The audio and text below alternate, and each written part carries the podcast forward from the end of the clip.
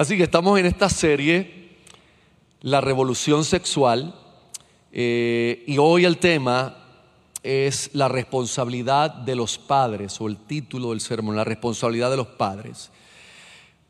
Voy a estar tomando esto de un, un pasaje bien corto, o sea, de un verso realmente, pero que su contraparte en el Antiguo Testamento la vamos a mirar también un poco. Esto no pretende ser un, sermón exhaustivo sobre, sobre, este tema, sino es ah, una ayuda para entender. Y esa es mi oración con este sermón, hermano.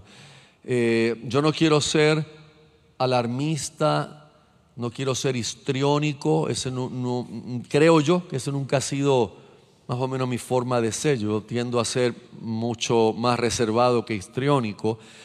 Pero lo que no puedo dejar de enfatizar es la importancia de este sermón y la importancia de la responsabilidad de los padres que están criando hijos en este momento, que corremos el riesgo de minimizar esto, corremos el riesgo de empequeñecer esto, Corremos el riesgo de acusar a otros de alarmistas, de que no, la cosa no está tan mala como esta gente la pinta. Hay que ser positivos, hay que, tú sabes, tener la, la vibra positiva, como algunos se atreven a decir en la propia iglesia, la vibra, la vibra positiva que nada tiene que ver con el Evangelio. Ah, no, yo no, yo no quiero ser negativo, pero yo quiero ser realista, hermanos, realista. Y con este pasaje y algunos otros del Antiguo Testamento, le pido a Dios que me ayude a esbozar frente a ustedes un tema necesario y que cause en los padres, si es necesario, la alarma que debe causar. Que cause, si es necesario, desasosiego que deba causar. Porque si hay padres que están dormidos en medio de su crianza, a un aspecto tan importante como la sexualidad en sus hijos, es importante que el Espíritu nos despierte a través de su palabra. ¿Por qué? Porque el tiempo va a pasar. Usted lo quiera o no, el tiempo está pasando. Y como decía nuestro chiquitín, está creciendo. Y todos están creciendo y esta revolución sexual está aquí. Esto no es algo que viene, yo publiqué, creo que en, mi Facebook, anunciando, anunciando esta reunión y este sermón, eh, algo que me salió así de repente y puse que no basta con los eslóganes, by the way, lo busqué en el diccionario Real Academia, existe la palabra eslóganes y se acentúa en la O, por si acaso alguien va a escribirme, ¿qué es eso de eslóganes? Pues eslogan, un anglicismo que se hizo ya, ¿verdad? Parte de nuestro idioma español, lo que indica es un lema, ¿verdad? Y nosotros somos muy dados a lemas y somos muy dados al activismo en medio de, ciertas cosas que, yo entiendo que lo requieren y es bueno, no me voy a interpretar. Yo creo que cuando hay un problema y, hay, una, hay unas eh, exposiciones o unas leyes que se quieren hacer, yo creo que los creyentes también debemos levantar nuestra voz y si hay que marchar, se marcha y si hay que ir, se va pero que debemos entender que esa no es nuestra esperanza, que esas no son nuestras armas finales, porque nuestras armas no son carnales, hermanos, debemos entender esto, sino son poderosas en Dios para la destrucción de fortalezas. Y recuerdo cuando salió todo esto de la ideología de género y de cómo se iba a proyectar esto en las escuelas de Puerto Rico, pues salió el eslogan con mis hijos no te metas, lo cual eso está, está muy bien, eso está muy bueno, eso está bien, con mis hijos no te metas. Pero más allá de un eslogan o de un tema, la realidad es que con nuestros hijos ya se han metido. Esta revolución ya toca cada parte de la sociedad, mis amados. Esto no es que si no se metan, esto es que esta revolución ya está en nuestras casas. Esto ya está en los medios que nosotros vemos. Esto ya está en la película más sana que usted piensa que le está poniendo a su hijo. Esto ya está en todo lo que conocemos como el mundo del entretenimiento para niños, como Disney. Esto ya está en todo, está entretejido en todo, eh, en toda esta gama de los medios. Yo quiero leer el Efesios 6.4 antes de seguir. porque mm, ya me emocioné y sigo por ahí. Efesios 6, 4. Nosotros tuvimos un sermón con este, con este pasaje hace unos años cuando expositivamente predicamos el libro de Efesios que le confieso que me gustaría que en años que viene volver a predicarlo otra vez porque eh, eh, todavía estamos en pininos aprendiendo a predicar expositivamente, pero en aquel momento estábamos en en baby steps, o sea, menos que pininos. Y si Dios nos da la oportunidad, pues algún día lo, lo, podemos traer de nuevo, porque es una gran carta que amerita toda nuestra atención, como toda la Biblia, obviamente. Efesios 6:4, mis amados, y vosotros padres, no provoquéis a ira a vuestros hijos, sino criadlos en la disciplina y amonestación del Señor. Hermanos, probablemente no hay una serie de eventos históricos que haya impactado a cada persona que vive en este hemisferio occidental más que la revolución sexual. Y sin embargo, muchos de nosotros que estamos aquí hoy podemos quizás familiarizarnos con el término, pero quizás muy pocos de nosotros podemos explicar qué fue, qué es y qué sigue siendo esta revolución sexual.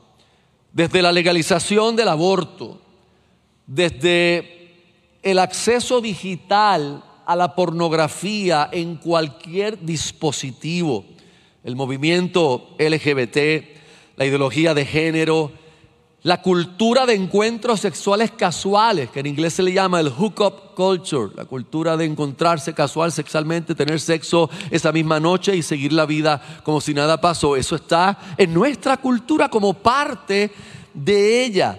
Y las amenazas que todo esto trae a la libertad religiosa, todos estos son aspectos y son resultados directos de la llamada revolución sexual. Mis hermanos, este movimiento, por, por usar una palabra, ha moldeado, le ha dado forma virtualmente a todo lo que proviene de los medios masivos de comunicación, incluyendo las artes.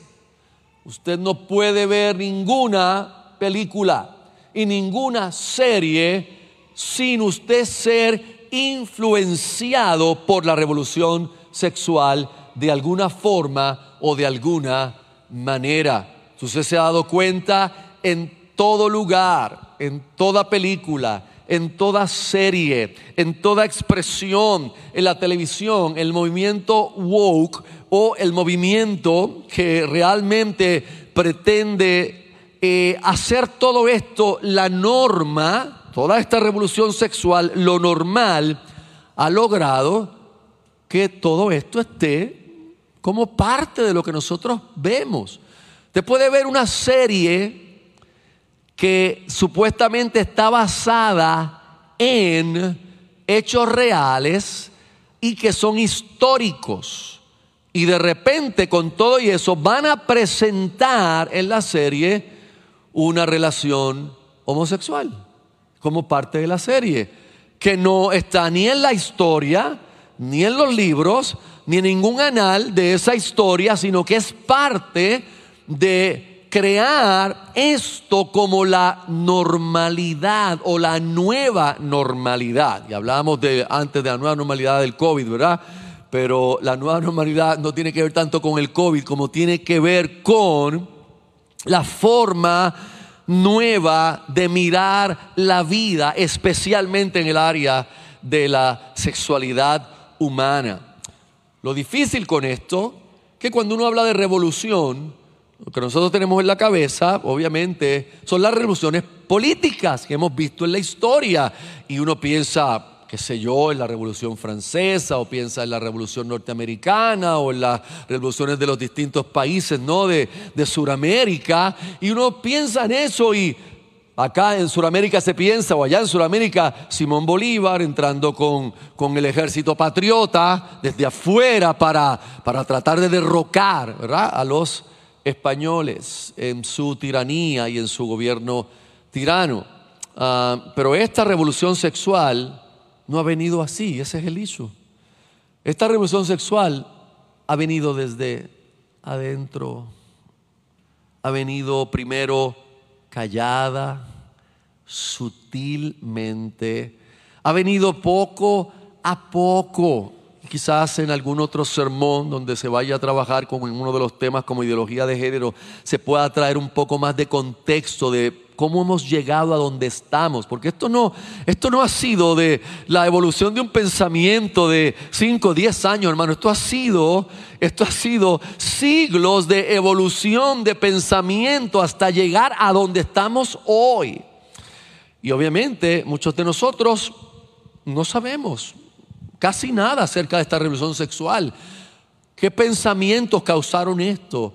qué ah, eventos en la historia comenzaron a hacer que la gente viera la vida de otra manera y ya no a los ojos de la fe, ya no a los ojos de la cristiandad, ya no a los ojos de la iglesia.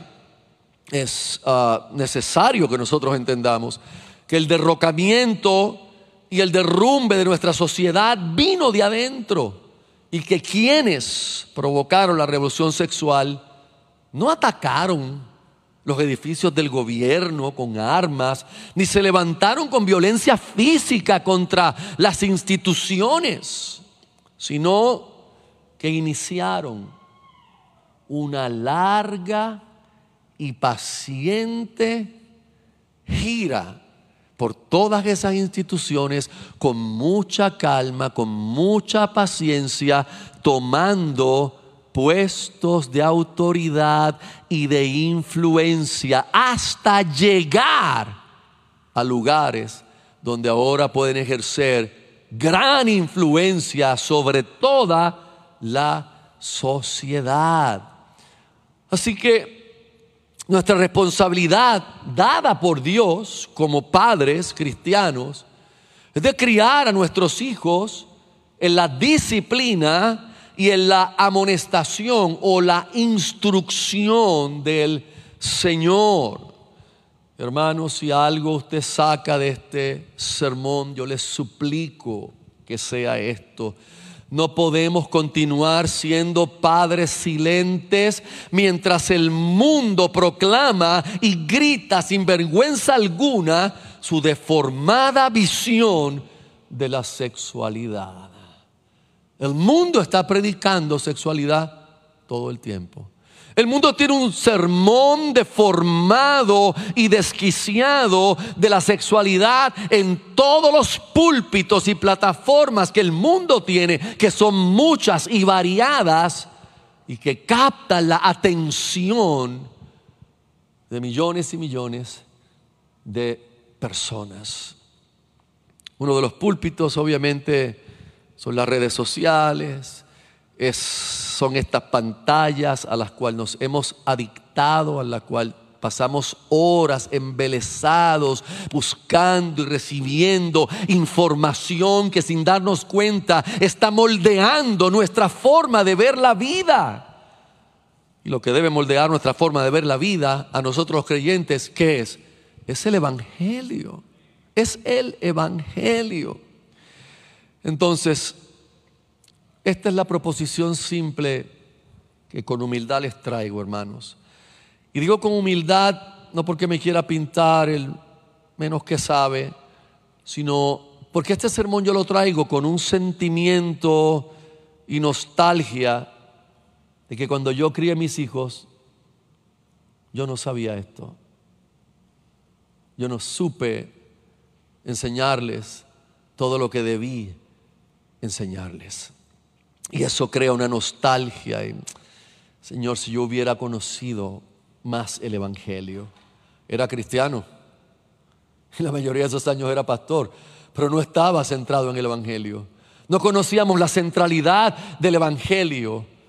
Quizás no entendíamos que la misión más importante de un padre no es sacar un hijo médico, ingeniero, banquero,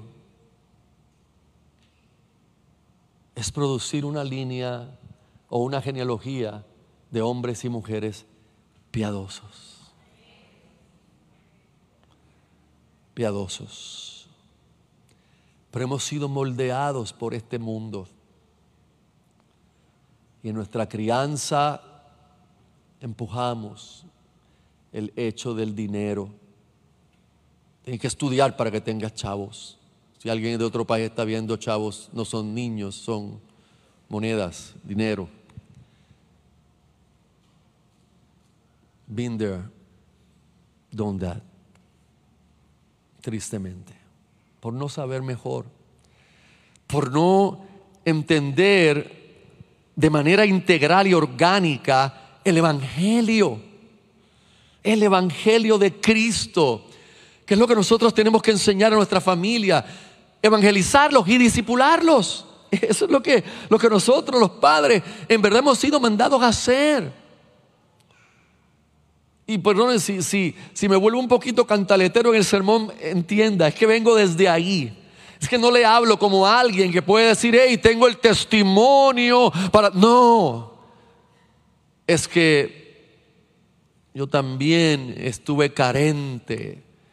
Y tengo que decir que la gracia de Dios ha sido maravillosa a pesar de mis carencias y a pesar de mis fracasos y de mis ah, eh, brechas en mi enseñanza a mis hijos, la gracia de Dios es, bueno, ¿cómo es la gracia de Dios?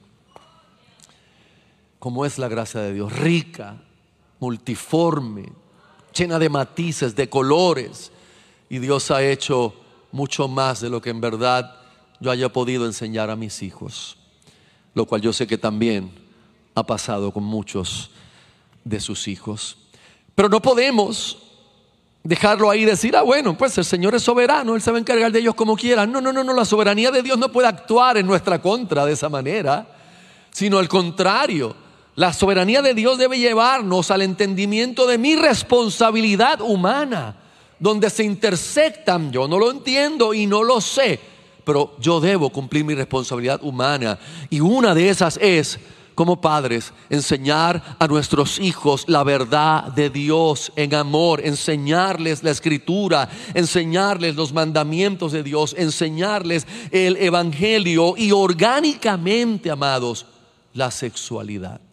No como algo aparte, no como algo, tú sabes, sí, mira, tenemos todo esto, todos estos libritos que en el devocional te enseñamos, y algún día, como algo aparte, vergonzosamente, hablaremos de ese aspecto de la sexualidad como un mal necesario. No, si es que no es un mal necesario, Dios nos hizo seres sexuales, y Dios dijo que era bueno, y mandó a Adán y a Eva a fructificar y multiplicarse. Si usted no entiende la entrelínea de eso, usted tiene problemitas. Porque la sexualidad, lo que está implícito en eso, es la realidad. Entonces, si la educación sexual de nuestros hijos, hermanos, no se da de manera orgánica, con la instrucción bíblica y el discipulado familiar, no vamos a tener éxitos, éxito en la empresa de criarlos, en la disciplina y la instrucción del Señor. Y usted puede decirme ahora, ay pastor, pero yo estoy tranquilo porque mira, esta nena de dos, tres años que yo tengo, eso es la inocencia personificada. Esa niña es un ser con capacidad sexual y cuando llegue el momento donde sus hormonas van a comenzar a activarse, va a expresar esa capacidad. ¿Y cuándo vamos a esperar para enseñarles? ¿En la pubertad? Too late. Ya ellos aprendieron. Ya alguien les dijo. Ya alguien les deformó su visión de la sexualidad. No, pastor, los míos no, porque yo, yo tengo un cerco de protección. Mira, hermano, no me venga con eso. Nadie tiene una burbuja suficientemente protegida como para que el mundo no penetre esa burbuja. Es la realidad. Yo sé que a los padres no les gusta escuchar eso. No nos gusta escuchar que nuestros hijos son pecadores. Pero eso es lo que son. En el buen sentido de la palabra y en el mal sentido también. Eso es lo que son nuestros hijos. Pecadores que necesitan un Salvador y un Redentor. Y muchos de nosotros padres cristianos colocamos, si no me vaya a malinterpretar, colocamos la educación académica acá arriba. Eso es lo más importante, lo más trascendental. Hay que buscar el mejor colegio, el más bilingüe, el más asignaciones que dé, el más fama que tenga, el más que esté trending entre los padres. Eso es, eso es nuestra meta, eso es, que salgan, ya tú sabes, con tecnología, matemáticas. Eso es lo que necesitamos. Sí, amén por eso. Entonces, nuestra educación cristiana es un devocional a la semana con un librito que no expone el Evangelio, sino que expone historias de la Biblia para sacar una moral, una moraleja. Y no le estamos predicando el Evangelio a nuestros hijos, le estamos predicando moral con la Biblia. Y eso no es el Evangelio. Eso no los salva. Eso no los transforma. Eso no los trae a los pies del Salvador, mis hermanos. Y vuelvo y le digo, yo no quiero ser gravoso, ni quiero ofender a nadie. Yo les, les hablo desde, desde mi contexto, desde las cosas que si Dios me diera la oportunidad de nuevo, que no existe esa oportunidad, ¿verdad? Porque no creemos en la reencarnación. ¿Alguno de ustedes cree? No. Perfecto. Gloria a Dios por eso. No tenemos que tener esa conversación en la oficina. Pero sabemos que no existe la reencarnación, por lo tanto, ya no, no, yo no tengo esa oportunidad. Pero si yo la volviera a tener, lo que yo, la, luz que tengo ahora, esa, esta poquita luz que va creciendo, me haría pensar muy distinto de cómo criarlos y de qué darle prioridad. No me voy a entender. Los hijos deben estudiar y parte de nuestra disciplina con ellos es enseñarles a que ellos van a tener que independizarse un día y ganarse la vida. Pero no pongamos la prioridad en las cosas efímeras y que no producen para la eternidad. Pongamos la prioridad en el reino de Dios y su justicia. Hermanos, estamos en Efesios 5, si no doy contexto, no vamos a poder mirar este verso bien. La carta a los Efesios la podemos dividir como la de los romanos en dos grandes, podemos, ¿verdad?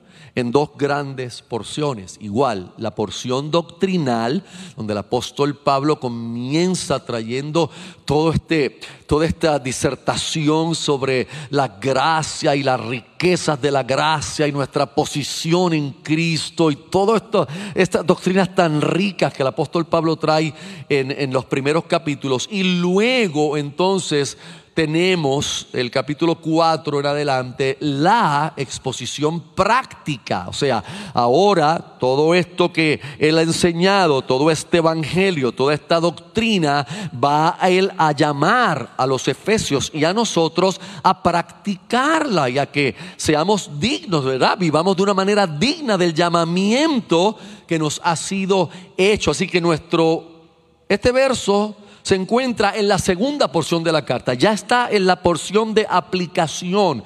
Y si usted ha, leído Efesios o cuando predicamos y recuerda, esta porción de Efesios está conectada a el capítulo 5, verso 21, someteos unos a otros en el temor del Mesías. Esa es una subporción donde el tema principal es el sometimiento de los unos a los otros en Cristo Jesús. Y lo que va a hacer Él es que va a tomar eh, eh, subdivisiones, ¿verdad? Como lo que es la conducta del cristiano en la iglesia, la conducta del cristiano en el mundo y la conducta del cristiano en las relaciones familiares. Y este verso específicamente, este habla de parte de las relaciones familiares y cómo el Evangelio nos llama a conducirnos en esa relación familiar. Se le dijo primero ya, hijos, obedezcan a los padres. Y, Pablo lo vinculó con el cuarto mandamiento, honra a tu padre y a tu madre.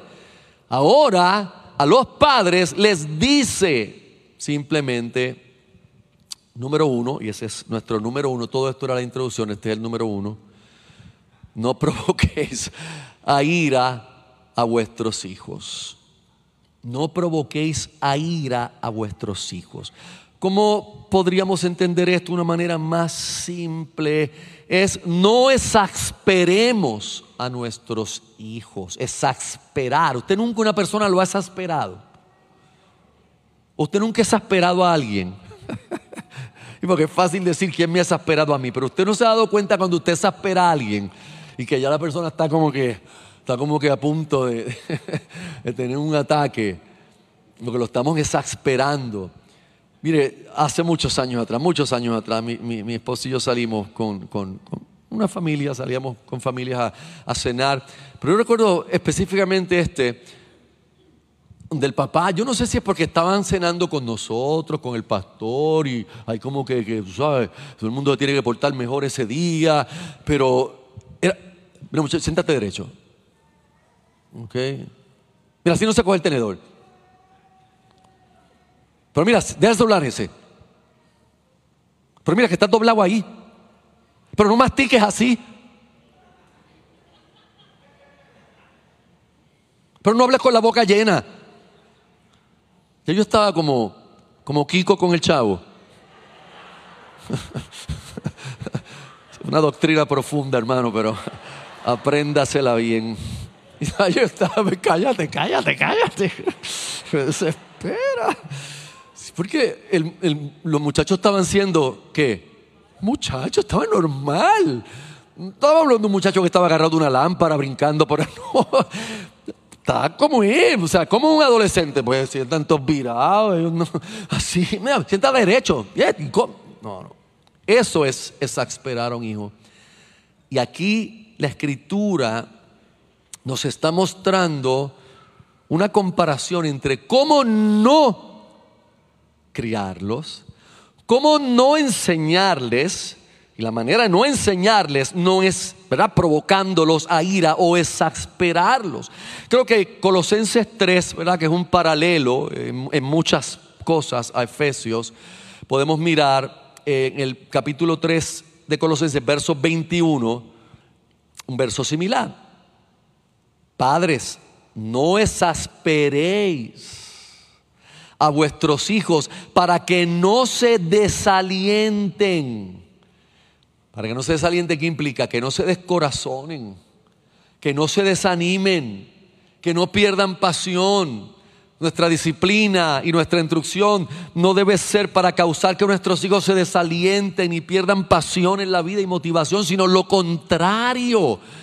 Entonces es claro que el apóstol Pablo primero nos da ese sentido de un imperativo negativo. No hagan esto de esta manera.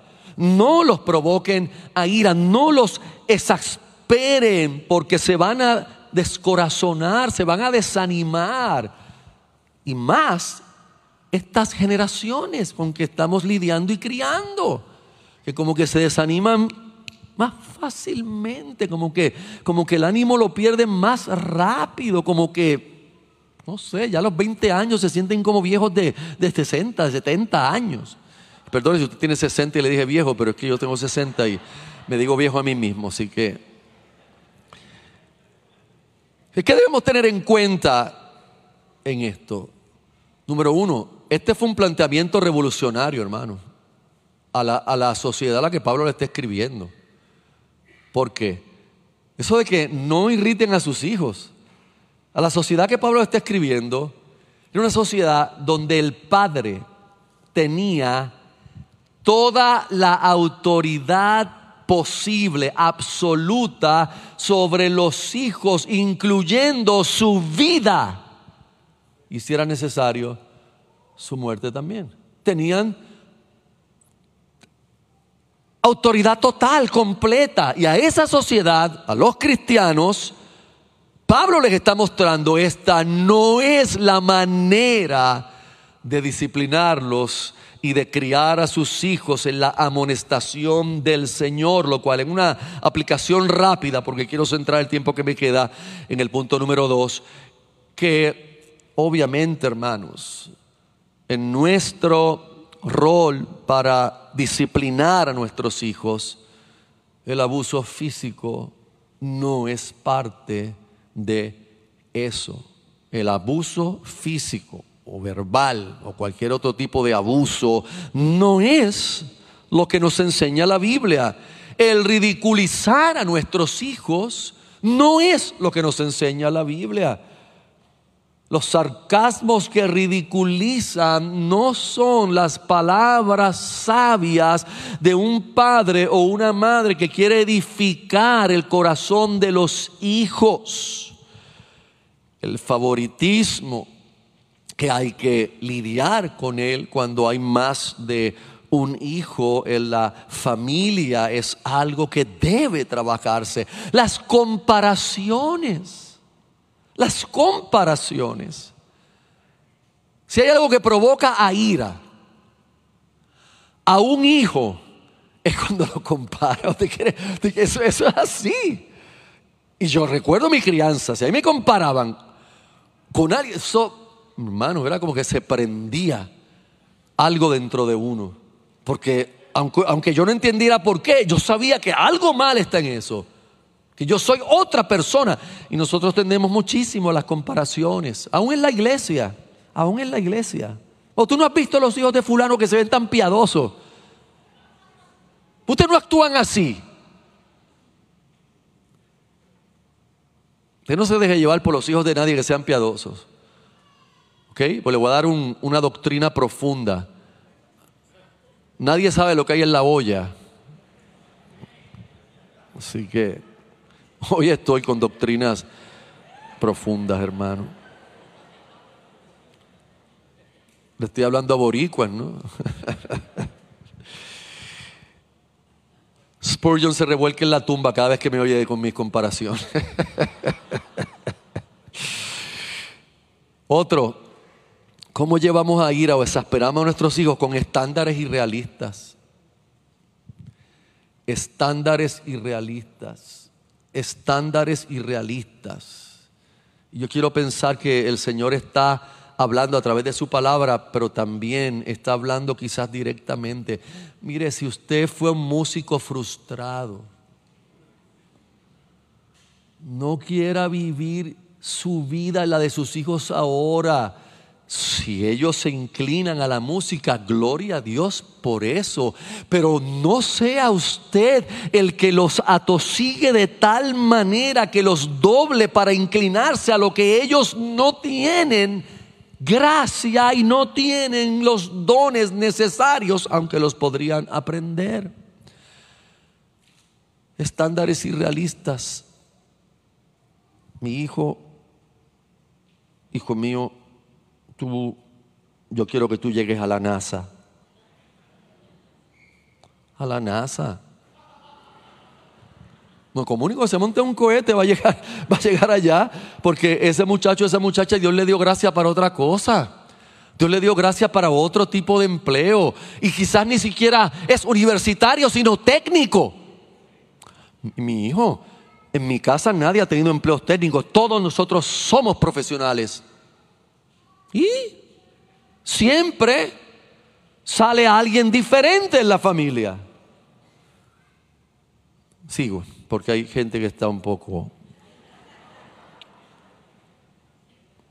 Palabras abusivas, obviamente, hermanos, negligencia. Punto número dos, y ahí que quiero pasar el resto del tiempo que me queda. O sea, de esta manera no vamos a criar nuestros hijos. Si no, si no, ¿Qué implica si no? De esta forma no. Esta es la manera en que vamos a criar a nuestros hijos. Y esto incluye, obviamente, la educación sexual, sino criarlos en disciplina y amonestación del Señor. Amados, la disciplina es el deber de los padres cristianos. La disciplina no es opcional. La corrección no es opcional. Es el llamado de Dios a nosotros los padres corregir, instruir, adiestrar, si queremos usar esa palabra, ya que en inglés, usan eh, eh, training y en español no, no se debe entrenar, ¿verdad? Es, otra cosa, pero adiestrar. ¿Cómo? A través de acciones, a través de correcciones, una guianza en general a nuestros hijos. La Biblia nos manda eso. Claro, usted conoce uno de los verbios que, uno de los proverbios, perdón, que más la gente cita para usarlo de otra manera. Pero dice Proverbios 22, 6 instruye al niño en el camino que ha de seguir. Aun cuando sea viejo, no se apartará de él. Esto no tiene que ver con la salvación, hermanos. La gente ha tomado esto para hablar de la salvación, pero si tú llevas a tu muchacho a la iglesia, lo instruye, pues eso significa que nunca se aparta. No, hermanos, esto habla de la disciplina, de la corrección y de todas estas destrezas básicas que nuestros niños necesitan aprender de nosotros los padres en la vida y que aun cuando envejecen seguirán con ellos las cosas que se quedan con nosotros de nuestra crianza, las cosas, los valores correctos, las cosas que se nos dieron. Pero implica también, hermanos, y ahora no me voy a contradecir con lo que dije ahorita, el abuso físico está fuera de esto, pero no la vara y no dos nalgadas a tiempo. Eso no está fuera de tiempo. Eso no es antibíblico. Eso no es antipedagógico para los padres, no para ningún otro, para los padres. Eso es bíblico y eso es correcto, que un, un padre o una madre pueda a tiempo aplicar el uso de la vara con sus hijos. Proverbios 13, el que detiene el castigo a su hijo, aborrece. Esa es, esa es la realidad aquel que no lo disciplina y no le castiga, a su hijo aborrece, le odia realmente, más el que lo ama desde temprano lo corrige. Hermanos, es importante entender esto en una sociedad donde inclusive el Estado pretende tomar cada vez mayor autoridad sobre nuestras familias y sobre nuestros hijos, tenemos que tener claros los principios bíblicos para criar a nuestros hijos, porque son nuestra responsabilidad, no del Estado. El Estado no es responsable por nuestros hijos, somos nosotros los responsables delante de Dios. Y nosotros debemos criarlos, levantarlos, nutrirlos en la disciplina. Y eso incluye la vara, eso incluye las dos nalgadas si es necesario. Lo que no incluye es el abuso físico y lo que no incluye es el abuso emocional o el abuso psicológico. Puerto Rico, por lo menos, yo no sé si usted es de mi generación, pero no, nosotros nos criamos con la chancleta y la chancleta surtía efecto, hermanos. Y a veces inclusive era voladora. Nuestras madres tenían un don en esa área donde inclusive sin mirar muy bien, la chancleta terminaba en el lugar donde tenía que terminar.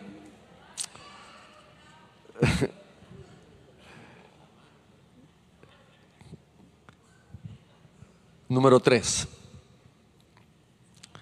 la instrucción del Señor. Nuestro verso dice, sino criarlos en disciplina y amonestación del Señor. Esta palabra, en su origen, implica poner en la mente, poner en la mente, que es una palabrita rara es inculcar. Inculcar.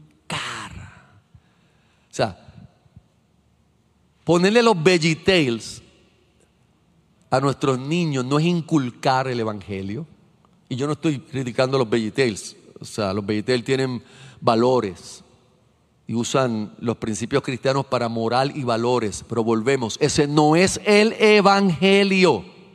A menos que yo no escuche que el pepinillo le diga a la calabaza, tienes que arrepentirte. Yo no he escuchado eso en los vegetables. Eres un pecador, calabaza, necesitas un redentor y ese redentor es Jesucristo. No, no, yo he escuchado de cortesía, de valores, de prestarse las cosas. Eso está bien, eso tiene su momento, pero ese no es el Evangelio.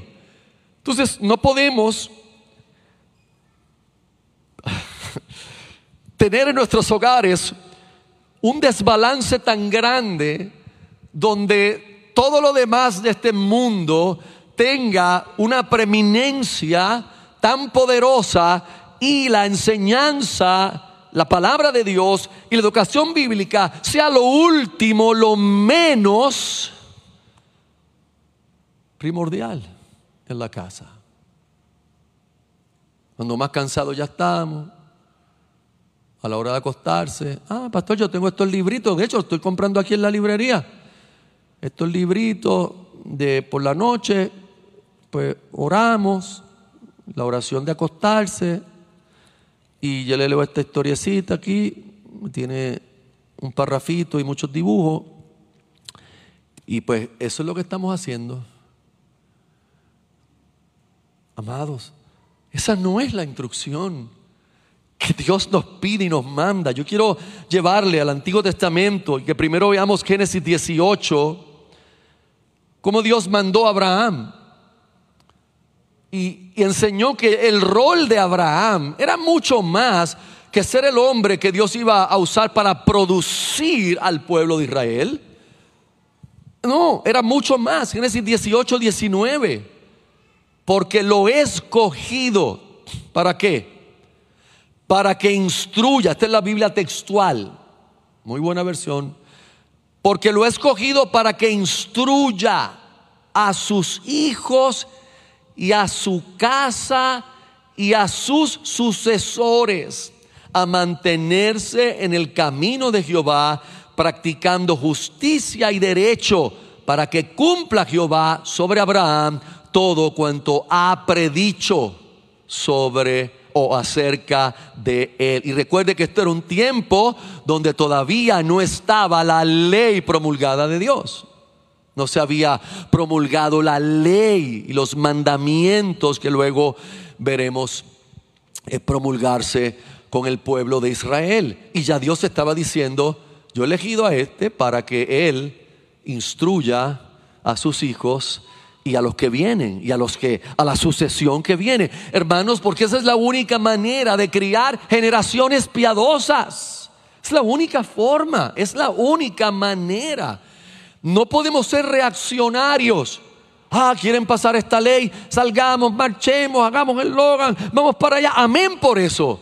Pero si no criamos generaciones que vean la vida a través de la cosmovisión del Evangelio, no vamos a lograr mucho, hermanos. No vamos a lograr mucho. Deuteronomio capítulo 4, el verso 10. el día que estuviste delante de Jehová tu Dios en Horeb, cuando Jehová me dijo, reúneme al pueblo para que yo les haga oír mis palabras, las cuales aprenderán, ¿para qué? Para temerme todos los días que vivan sobre la tierra y las enseñarán a sus hijos las enseñarán a sus hijos. Y esto no es de manera casual, hermanos. Ahora el capítulo 6 nos va a mostrar que esto no es de manera casual, que esto no es simplemente de manera devocional. Y no hay nada malo con los devocionales, pero hay algo mejor que es lo que Dios nos manda. Deuteronomio 6. ¿Están conmigo aquí todavía? Ok. Lo, voy a tomar esta de la nueva versión internacional. Grábate en el corazón estas palabras que hoy te mando. Una vez más, aquí aparece esta palabra en el verso 7. Incúlcaselas. Incúlcaselas. ¿Usted sabe cómo se da ese acto de inculcar? Repetición. Otra versión dice, repítele estas palabras. Repíteselas, repíteselas. Porque a través de la repetición se inculcan, las ponemos dentro de sus mentes, las ponemos en su corazón. Incúlcaselas cuando? Continuamente, continuamente a tus hijos. Ahora mire bien este, este diseño. Háblales de ellas cuando estés en tu casa, cuando vayas por el camino, cuando te acuestes y cuando te levantes. ¿Qué implica eso, hermanos? Poner un reloj, cuando me levante. No, hermanos, aquí hay una implicación mayor.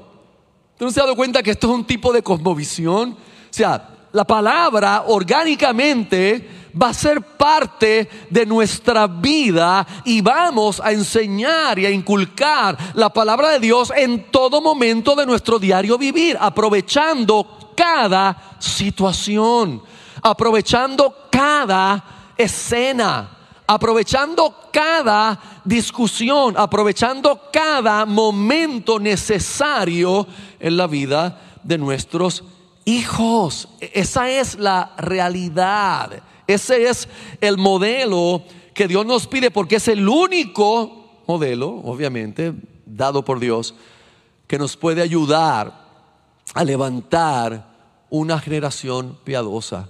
En un momento crucial de la historia, donde los, las estadísticas y los estudios indican el declinamiento de las generaciones hacia la fe, hacia la iglesia, hacia congregarse. ¿Cuántos son baby boomers aquí?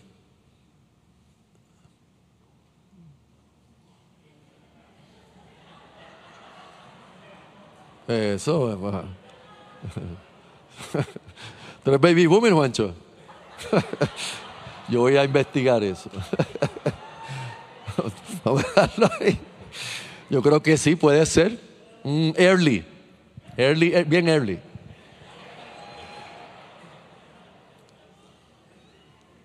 Generación X. ¿Quiénes son de Generación X? No un grupo musical, hermano, por favor. Generación X. Que hay más gente en Generación X, un montón más.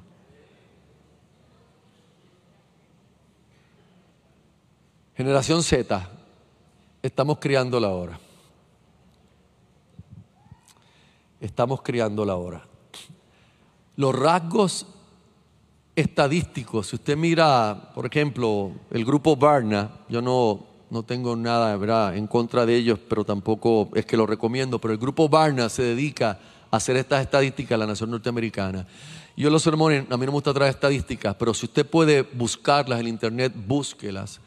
Y usted va a ver el presente declinamiento que hay en nuestras generaciones acerca de la fe acerca de la Biblia, acerca del matrimonio entre el hombre y la mujer, acerca de las relaciones prematrimoniales. Es una debacle. Es una debacle, hermanos. Simplemente una debacle absoluta. Y aunque hay varios factores, no podemos decir que el declinamiento vino por un solo factor, hay que varios factores pero uno de esos factores, que es el que nos compete a nosotros, es la pobreza, la pereza y el declinamiento de nosotros, los creyentes, enseñar a nuestros hijos de esta manera que Dios nos manda, de esta forma. Sustituimos esto por modas, tendencias que vinieron. Alguien nos habló del devocional y sí, pues eso es lo que hacemos, un devocional y no, y no, no, no mucho porque los muchachos no se pueden atosigar. Esa fue mi filosofía. Porque alguien me dijo, no, mira, menos ustedes que son pastores, que son muchachos están en la iglesia y están después en el colegio con ustedes y después no los atosiguen que se te revelan. No, hermanos, nadie me venga con eso. Dios nos manda a inculcar la palabra de Dios en la vida de nuestros hijos de manera orgánica. Yo no estoy diciendo que usted se siente a leerles, ¿verdad? Eh, por horas y por horas la Biblia. Yo entiendo que de manera orgánica comencemos a ver la educación de nuestros hijos bíblica y la sexual orgánicamente, como parte de la vida, no como algo aparte, como algo aislado. Tú tienes clases de piano, tienes clases de ballet, tienes clases de música, tienes lo de pisticampo y aparte de eso tienes, tienes esto, este, este devocional que nosotros hacemos. No, todo lo que hacemos debe estar impregnado de la cosmovisión bíblica. Esa es la única manera de contrarrestar la debacle que estamos viviendo. La debacle actual.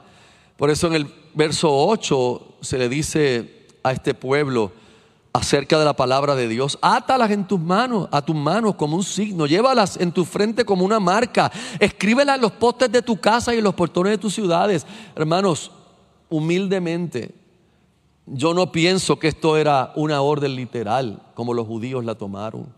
Yo no pienso que eh, era necesario sencillamente el uso de las filacterías y de, poner esto en las puertas, eh, el rollito que se pone en, en el dintel de la puerta para cada vez que salen tocarlo, besarlo. Eso no es lo que Dios estaba hablando.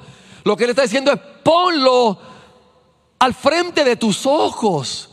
Le está diciendo la importancia. Esto es lo más importante que tú puedes enseñar a tus hijos. Esto debe dirigir tu vida. Tus acciones, tus decisiones, tus anhelos deben estar todos centrados en la palabra de Dios, en el Evangelio de Jesucristo. Hay una cita de un teólogo presbiteriano del siglo XIX, se llama Robert Louis Dabney. No se crean que leí el libro, no se, no no no se vayan a, pensar, wow, el pastor está leyendo teólogo. No, no, la encontré y me gustó y la, y la tomé. Eh, él escribió esto. De la correcta formación de la generación que ahora surge, depende no solo la salvación individual de cada miembro en ella, no solo la esperanza religiosa de la época que se acerca, sino en gran medida la suerte de todas las generaciones futuras. Este hombre no dijo esto antes, lo dijo en el siglo XIX.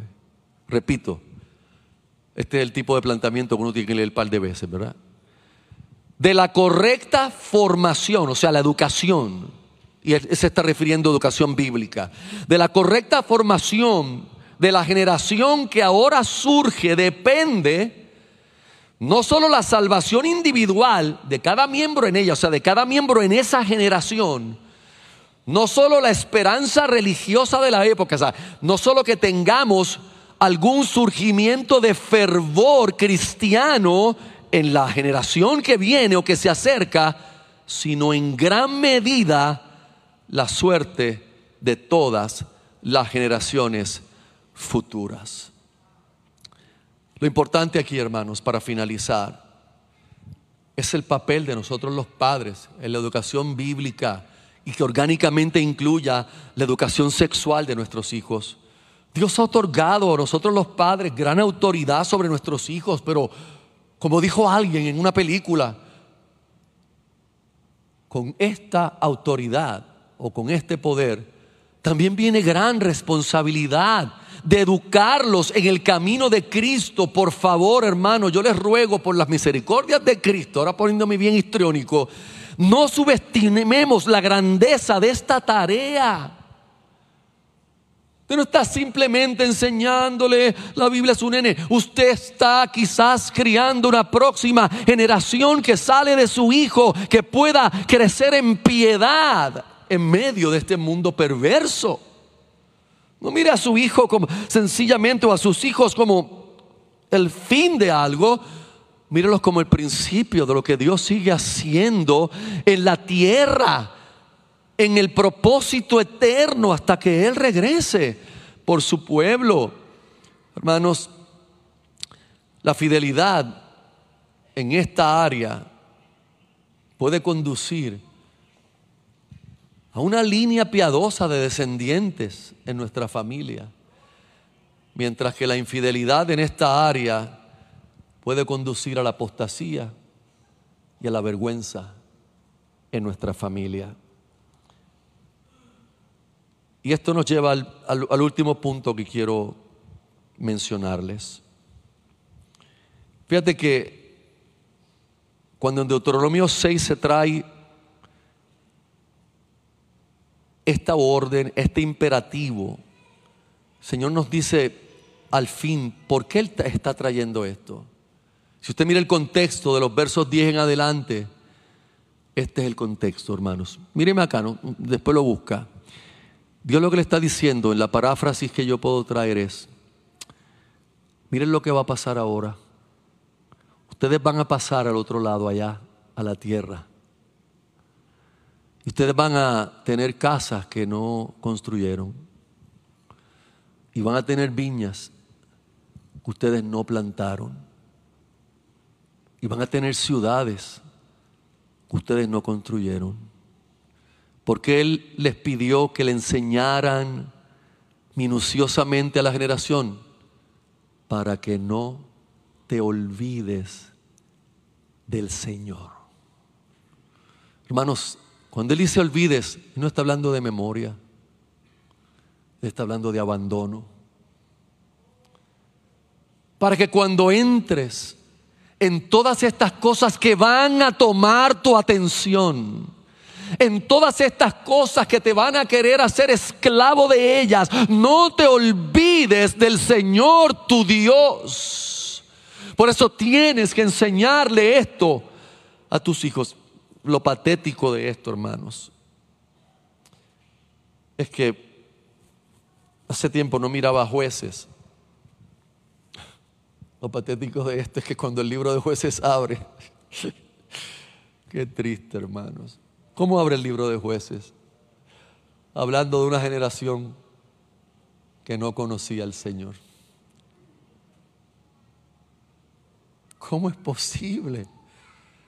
Porque los padres dejaron de inculcar y abre jueces con una generación enamorada de los dioses, de los pueblos vecinos, porque no conocían al Señor ni las obras del Señor. Ya esto pasó en la historia del pueblo de Dios, la historia antigua, ha pasado en la historia moderna. Si usted mira la Iglesia Católica Romana en el medievo, realmente fue un desastre lo que vimos. Gloria a Dios por la reforma protestante.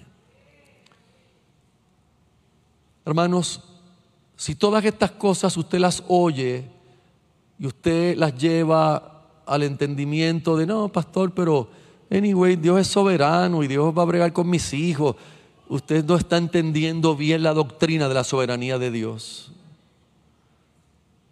Porque la soberanía de Dios no es un repelente a la responsabilidad humana. Al contrario, debe ser el aliciente de que si obedezco a Dios e instruyo a mis hijos, voy a descansar en la fe de su salvación, no solamente con mis hijos, sino con mis nietos y por ahí con las otras generaciones, por el pacto de nuestro Dios. Hay tantas cosas más que podríamos decir y alertar que en otros sermones se va a hacer. Se va a hablar sobre la pornografía, se va a hablar sobre la homosexualidad, se va a hablar sobre ideología de género, pero hoy lo que yo quería que usted viera es nuestra responsabilidad. Nos toca a nosotros. El Estado no le toca, y qué bueno que no le toca, porque el Estado lo que haría es alejar a nuestros hijos de Dios. Porque el Estado, sus escuelas y sus universidades cada vez se vuelven más seculares, más anticristianas y más en contra de Dios mismo. ¿Quién va a enseñar a nuestros hijos entonces? Si no somos nosotros. Que Dios nos ayude en esta empresa, mis amados.